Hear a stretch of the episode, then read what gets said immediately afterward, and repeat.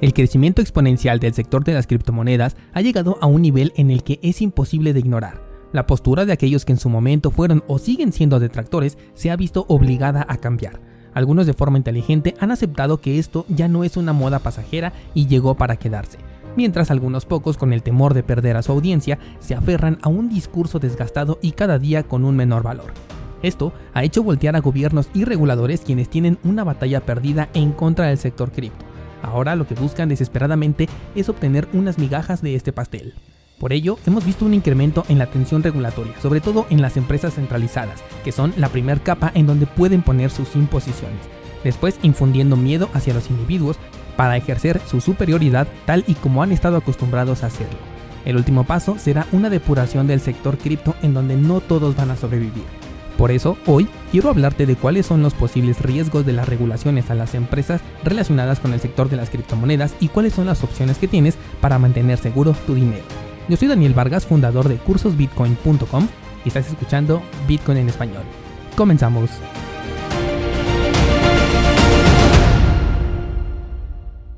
Bienvenidos descentralizados. Las últimas dos semanas hemos visto un incremento en la atención regulatoria hacia las criptomonedas, sobre todo enfocado a las empresas centralizadas que no están cumpliendo con las reglas como por ejemplo Binance o BlockFi. No es raro ver que empiecen por las empresas que tienen huecos de seguridad en temas regulatorios porque estos son los más fáciles de llevar, pero el episodio de hoy es porque no se van a detener ahí. Desde hace tiempo te he comentado que las regulaciones iban a ser no a las criptomonedas, sino a las empresas centralizadas, quienes a su vez nos pasarían esta regulación a nosotros como usuarios. Con esto me estoy refiriendo a comisiones más altas. Si le agregan un impuesto a cubrir a un exchange, este tiene que sacar dinero de algún lado y obviamente será de nuestro dinero. Pueden incrementar, por ejemplo, las comisiones por transacción o incluso las transacciones por intercambio, que de hecho es en donde menos fricción tienen, pues los intercambios dentro de un exchange centralizado no se realizan de verdad. Es decir, que no hay una transacción que confirme que cierto balance está cambiando de una persona a otra y viceversa cuando nosotros realizamos trading, por ejemplo, sino que solamente hay actualizaciones de saldos visuales que te hacen pensar que ya hiciste un intercambio. Por eso, cuando te cobran una comisión por este tipo de intercambios, existe un 100% de ganancias para el exchange. El verdadero cambio ocurre cuando retiras esos fondos, porque ahí si tú depositaste cierta criptomoneda y sacas otra diferente, el exchange tiene que tomar de la liquidez que tiene para poder satisfacer los retiros que se están solicitando. ¿Te has preguntado, por ejemplo, por qué a veces ciertas criptomonedas tienen suspendida la opción de retiro? Bueno, pues esto es justamente porque el exchange ya vendió una mayor cantidad de cierta criptomoneda de la que realmente tiene, y es incapaz de satisfacer las solicitudes de retiro de los usuarios. Por eso es que deja abierta la opción de depósitos para que la gente pueda fondear con la esperanza de que intercambien por otra criptomoneda y así quedarse con la liquidez de la moneda que le hacía falta y posteriormente liberar estos retiros. Así que podemos deducir que la mayor ganancia de un exchange viene de agregar una comisión a los intercambios porque no representa ningún gasto para ellos. Pero bueno, te decía entonces que nosotros vamos a absorber las regulaciones que vengan en forma de impuestos, obviamente solo si utilizamos servicios centralizados. Pero hay otra regulación más severa que es la de la empresa tanto en términos de funcionalidad como en términos de Know Your Customer. Por un lado tenemos la regulación de funcionalidad, lo cual es permitirle al exchange ofrecer sus servicios hacia los posibles usuarios de determinado territorio, o bien utilizando ciertos intermediarios. En este caso podemos pensar, por ejemplo, en Binance, a quien se le están cerrando las puertas con los intermediarios, es decir, las entidades bancarias y los procesadores de pago, y por el otro lado tenemos a BlockFi, a quien algunas jurisdicciones le están exigiendo que ya no ofrezca directamente sus servicios por no cumplir con la regulación necesaria. Esto ocurre por estar ofreciendo valores no registrados en el caso de BlockFi, porque están ofreciendo un interés de regreso para los inversionistas, y para el caso de Binance ocurre por estar ofreciendo acciones tokenizadas no registradas y algunos otros servicios también de inversión. Es por eso que estas empresas se encuentran en problemas ahorita más que por el intercambio cripto. Como te dije, primero se van a ir por lo más fácil, por aquello que no están cumpliendo pero después lo que van a hacer es buscar cosas más complejas en donde también tengan un control. Y la clara muestra de ello es por un lado Odyssey con su primer plataforma conocida como Library, en la cual ya tenemos varias solicitudes de regulación. En este caso la ventaja que tienen es que Library ya está en un punto de descentralización en el que es posible mantener el protocolo sin la necesidad de que exista la empresa, pero el golpe mediático podría ser muy duro para el precio del token que de por sí no es muy alto. Otro ejemplo que tenemos es el de Uniswap, el cual goza de la reputación de llamarse el primer intercambio swap descentralizado del sector cripto, pero el cual la semana pasada decidió censurar ciertos tokens justamente por temas de regulaciones. Y en este momento te puedes preguntar, ¿pero a poco pueden regular una empresa o un servicio que es descentralizado? La respuesta es un rotundo no. No se puede regular a una empresa o a un servicio descentralizado. Pero esto aquí nos quiere decir que Uniswap no es descentralizado y por eso está tomando estas medidas. Están tomando precauciones antes de que los reguladores se les vayan encima.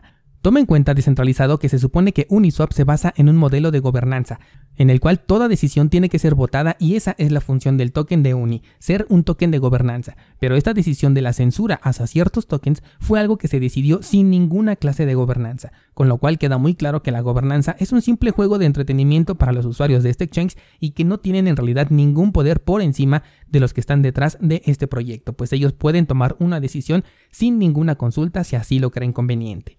Por último tenemos a las monedas estables, las monedas que más se van a ver perjudicadas por la salida de la CBDC, monedas nacionales digitales que serán la supuesta evolución del dinero que manejamos hoy en día. La razón de esto es porque una CBDC emitida por Estados Unidos es exactamente igual a una moneda estable creada por una empresa privada. Hace falta solamente un papel firmado para sacar de circulación a toda moneda estable centralizada para que no pueda competir con la moneda estable oficial por así llamarlo. En este caso puntual podemos imaginarnos que la CBDC va a ser listada en los exchanges.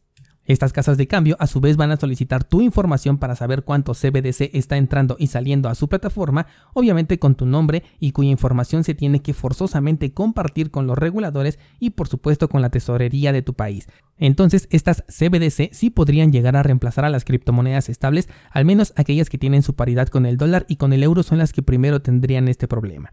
Y si te estás preguntando, por ejemplo, por las monedas estables descentralizadas, no están tan seguras como pensaríamos. La semana pasada la Fundación Maker acaba de anunciar que se iba a disolver y que se convertirían en descentralizados, lo cual nos da una clara respuesta de que no era descentralizado, lo cual como te conté no es del todo cierto, ya que gracias a este modelo de gobernanza una vez más, ellos seguirán con el poder. Pero el hecho de quererse deslindar de la empresa es justamente para que las regulaciones no puedan afectarlos y el que lo hagan en este momento me parece demasiada coincidencia. O sea que hasta ahora aún podrían ser controladas por un gobierno o un regulador. Y es que algo que quiero que se nos quede en la mente es que la diferencia en términos de descentralización entre una empresa privada, una organización o una fundación es prácticamente nula y todas tienen que responder ante una ley. Bien, ahora ya conocemos cuáles son los riesgos que tienen estas empresas que ofrecen servicios. Ahora que conocemos este panorama, veamos como usuarios cuáles son los riesgos que estaríamos asumiendo. Número uno, tenemos el riesgo de la privacidad. Las empresas tienen o tendrán que reportar todo movimiento que hagas dentro de sus plataformas. Esta información quedará en una base de datos y esa base será robada, entregada o vendida. De cualquier forma terminará en manos equivocadas y existirá un registro que tiene tu nombre, dirección, teléfono y fotografía, todo esto asociado a una cantidad de dinero que nunca debes de subestimar dentro del entorno cripto porque podría crecer descomunalmente en un corto periodo de tiempo. Número 2 tenemos el riesgo de hackeo o robo.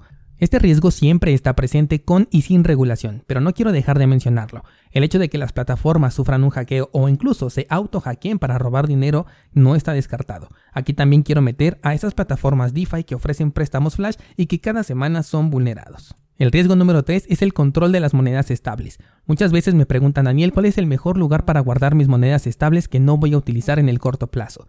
Sin duda la respuesta es una cartera en hardware, porque ahí tú controlas las llaves privadas y con esto estás seguro de que nadie te las va a robar, al menos no sin tu interacción. Pero de lo que no estás seguro es de que la empresa que respalda a tu moneda estable no reciba un papel firmado en donde le estén obligando a sacar de circulación toda moneda estable. Con esto te quedarías con la llave privada de un token que no tiene ya ningún valor que no podrías mover y que además oficialmente sería ilegal en el hipotético caso del que estamos hablando. Lo más seguro es que la empresa que respalda la moneda haga un comunicado oficial para que puedas cambiar tu moneda estable sin ningún problema. Pero no podemos dejar de lado que hay empresas que no están consideradas como legales, como por ejemplo Binance, y tienen una moneda estable a su nombre. ¿Qué medidas pueden tomar en estos casos los reguladores con Binance? La verdad es que no tengo idea, pero no quiero averiguarlo, al menos con mi dinero.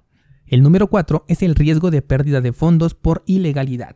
Como siempre, me gusta irme un poco al extremo, porque prefiero estar prevenido que arrepentido. Y en este caso, empresas como Binance, que ahorita están en la línea entre lo legal e ilegal, podrían recibir una sanción fuerte al grado de tomar control total de la empresa y de todo lo que esté dentro.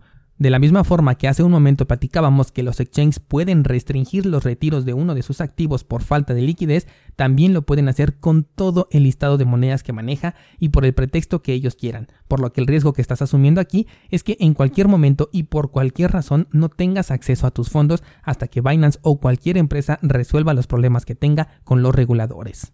Bien, ahora que ya conocimos algunos de los riesgos, ¿qué es lo que podemos hacer? ¿Qué acciones podemos tomar para incrementar la seguridad de nuestro dinero?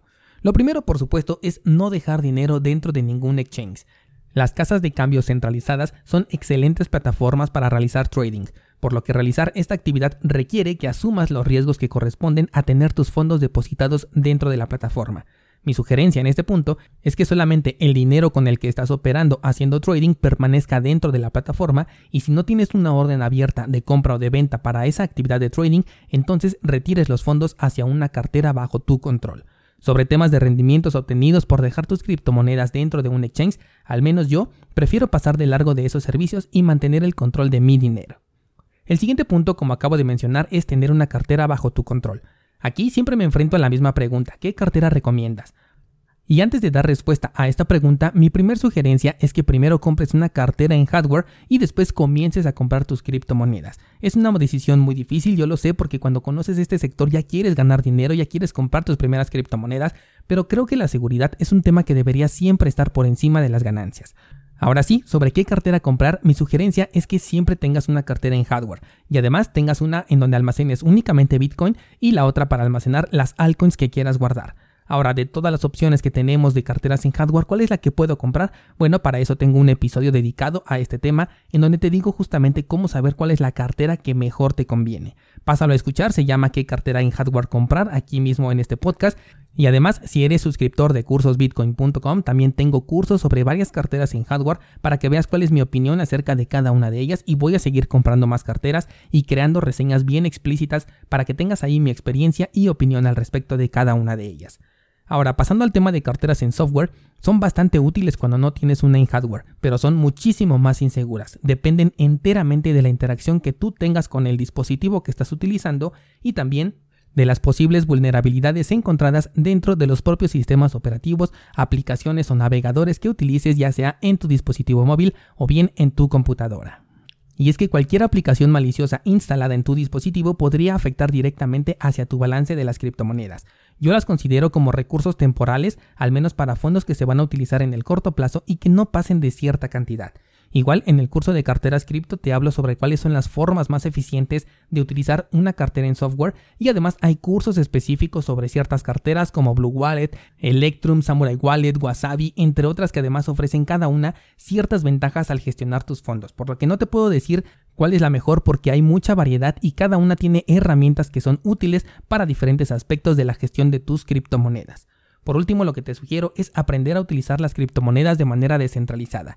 Este es un conocimiento que algún día puedes requerir y es mucho mejor tenerlo desde antes que aprenderlo de manera obligatoria cuando ya tengas una urgencia. Desde intercambiar criptomonedas de forma descentralizada o por lo menos anónima, guardar tus criptomonedas 100% en una cartera que tú controles, que es en donde entran las carteras en hardware, también aprender a comprar y vender de forma peer-to-peer. Y esto considero que es uno de los puntos más importantes que deberías de saber hacer. También es importante aprender a utilizar tus criptomonedas como forma de pago, es decir, identificar páginas que te permitan acceder a lo que normalmente compras, pero pagando con criptomonedas. Igual no es necesario que ya las utilices desde hoy, pero sí que las tengas en mente para que cuando realmente ya las necesites tengas el conocimiento de cómo hacerlo. Y por último, deslindar sobre todo tus Bitcoin de tu identidad para proteger tu privacidad de algún posible ataque. Yo sugiero que aprendas a hacer todo esto que acabo de mencionar para que cuando lo necesites sepas perfectamente cuáles son las opciones que tienes. Es bien diferente escuchar o leer sobre algo y saber que tú cuentas con el conocimiento necesario para reaccionar de la manera que mayor seguridad le brinde a tu dinero a que entres en pánico y no sepas qué hacer o peor aún ser víctima de un ataque, un robo, una pérdida o un bloqueo por no estar debidamente prevenido. Por supuesto que todo lo que mencioné lo puedes encontrar en cursosbitcoin.com por si te preguntabas, bueno, pero ¿cómo me puedo aprender todo esto? No es nada complicado también, solamente requiere un poco de tiempo para que lo aprendas, pero el resultado que es tu seguridad y la de tu dinero vale completamente la pena.